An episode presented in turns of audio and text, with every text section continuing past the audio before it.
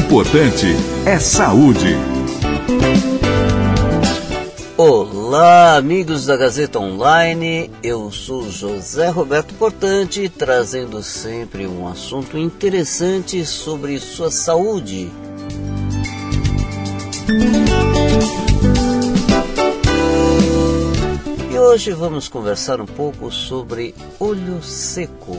É muito frequente as pessoas apresentarem queixas de irritação ocular, sensação de areia nos olhos e por vezes o problema pode estar no que nós conhecemos como síndrome do olho seco. Bem, o olho apresenta uma superfície muito sensível e sua estrutura é extremamente delicada e precisa estar constantemente lubrificada. E para tanto, temos a lágrima, que é constituída de um fluido rico em proteínas, sais minerais, lipídios e complexos imunológicos que acabam por lubrificar, hidratar e proteger a superfície ocular. 98% da lágrima é constituído por água. A doença do olho seco, também conhecida como xeroftalmia, é quando não há lágrimas em quantidade ou em qualidade suficientes para manter a lubrificação dos olhos. Isso pode ocorrer apenas em um olho ou em ambos os olhos. Acredita-se que aproximadamente 10% da população apresente esse problema em maior ou menor grau.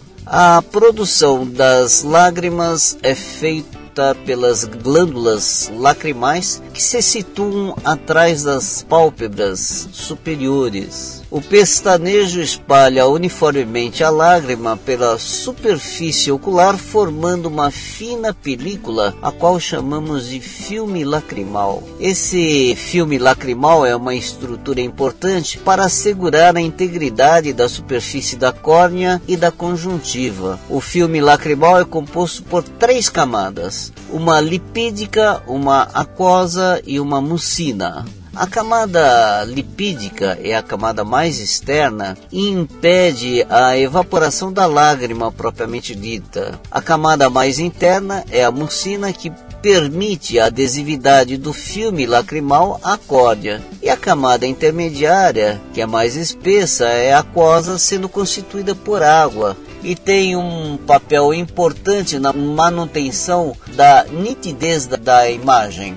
A síndrome do olho seco pode ocorrer por uma disfunção da glândula, por um componente degenerativo em função da idade, e daí a incidência dessa doença aumentar muito com o aumento da idade.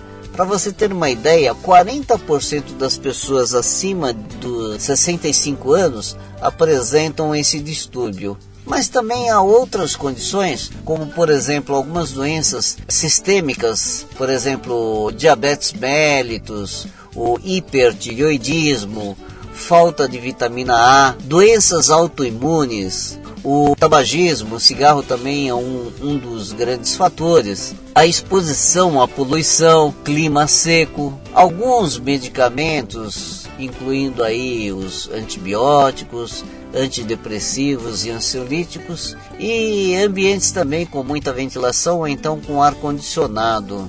Mais comumente, as pessoas com a doença do olho seco apresentam ardência no olho, embaçamento visual, sensação de secura, sensação de areia no olho e vermelhidão. E eventualmente podem apresentar inclusive o que nós chamamos de cegueira noturna. A pessoa tem dificuldade em acomodação visual, principalmente à noite, o entardecer ou à noite. Pode-se observar uma verdadeira opacificação do globo ocular, manchas esbranquiçadas na conjuntiva e nos casos mais graves pode acontecer inclusive ulcerações de córnea progredindo aí para necrose e destruição do globo ocular com consequente cegueira irreversível. Uma outra consequência é uma infecção da córnea por vírus, bactérias, fungos ou algum outro parasita, tendo em vista que,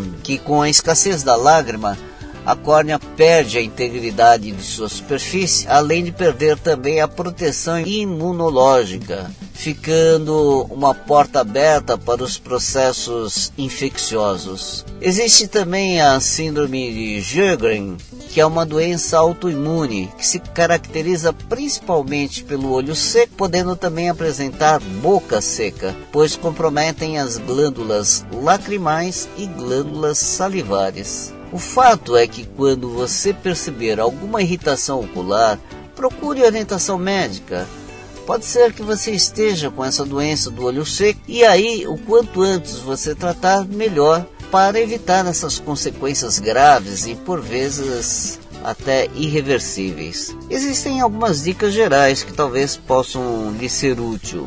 Se você estiver utilizando lentes de contato, procure não utilizá-las continuamente ou por tempo prolongado, faça regularmente a higienização das mesmas. E se você estiver utilizando o computador ou vendo televisão ou mesmo fazendo leituras de livros, a tendência é você piscar menos. E portanto, é muito importante você estar atento a isso e aumentar a frequência das piscadas. Ingerir líquidos com bastante frequência e manter o ambiente com uma boa umidade relativa do ar isso também facilita muito a lubrificação do olho e evita aí então a síndrome do olho seco.